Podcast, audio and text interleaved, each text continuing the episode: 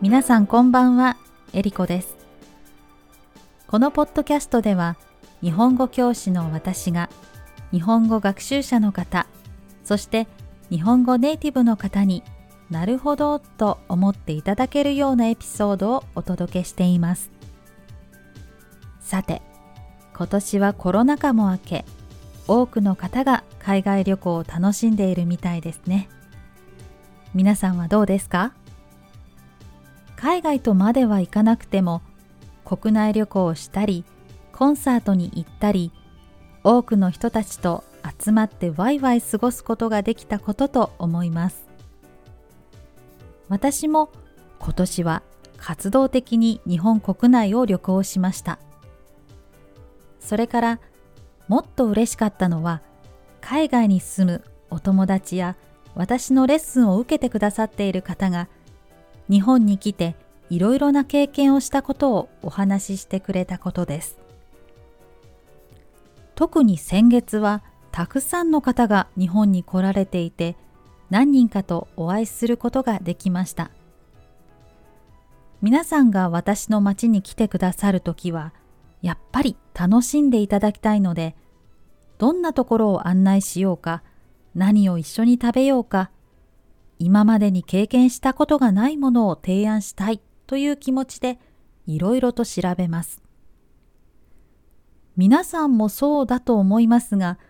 自分の町のホテルに泊まることはめったにないし、ましてや観光客であふれかえる有名スポットには地元の人はあまり行かないので、意外と自分の町の面白さについては知らなかったりします。ですが、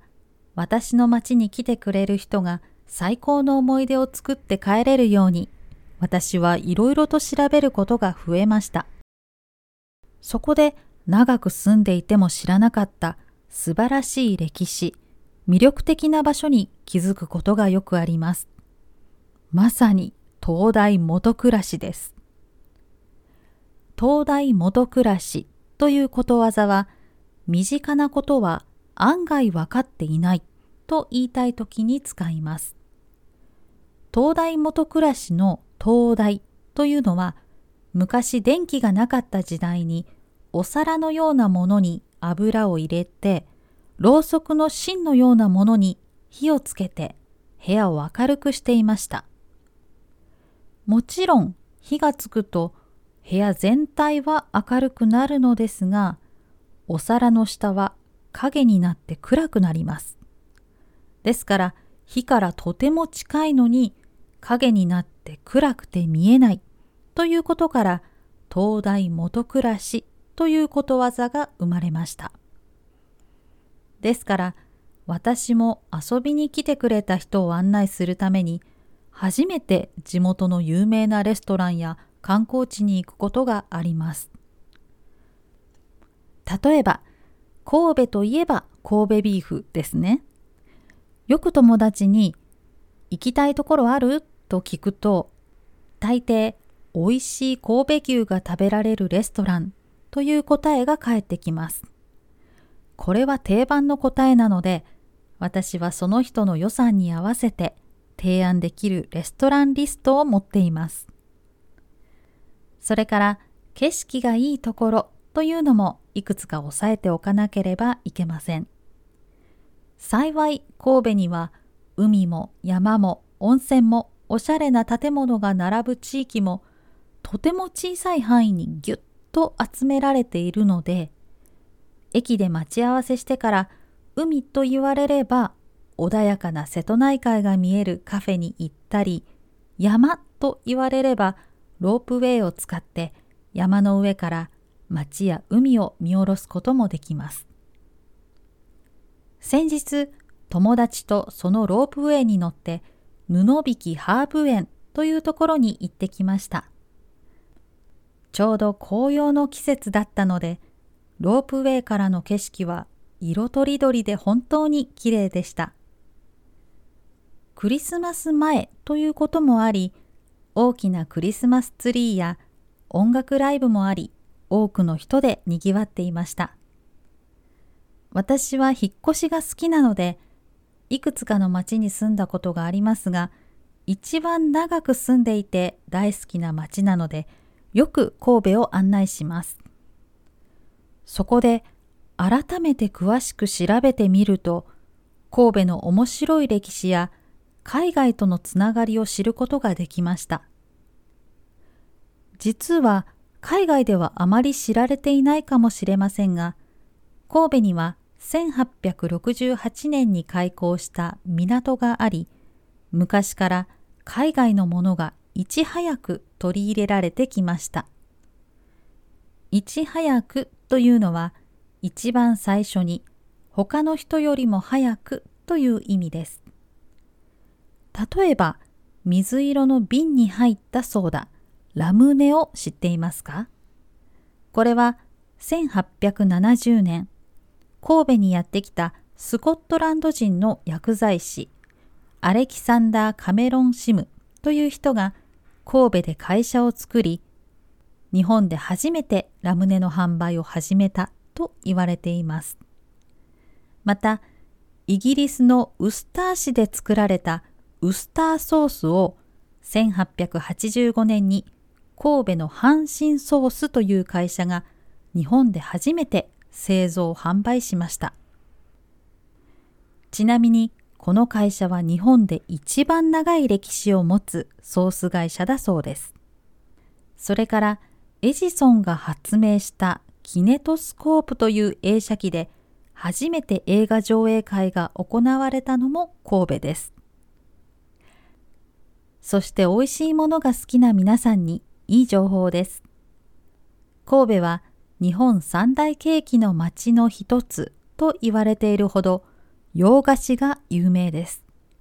さらにパンも有名です。ちなみに三大ケーキの町は兵庫県神戸市と東京都目黒区にある自由が丘、そして長野県佐久市です。1868年の開港とともに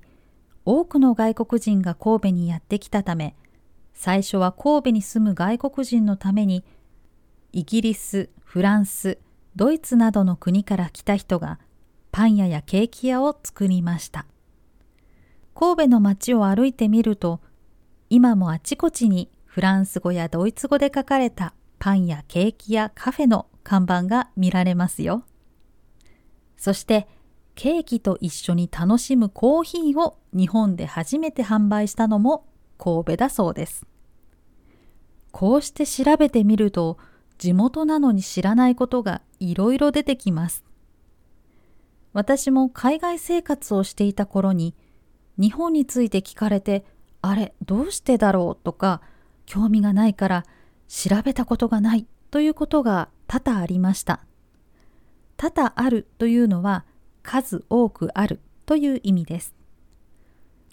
そこで調べてみると面白い真実がわかることも多く、日本文化や日本語、日本の歴史などで少しでも疑問を持ったときはすぐに調べるようにしています。私が日本語教師になった理由は、日本語が好きでいろいろな文化背景や価値観を持った人と話したかったからです。外国語を習う方の中には、私と同じような理由で勉強を続けている方も多いと思います。ですから、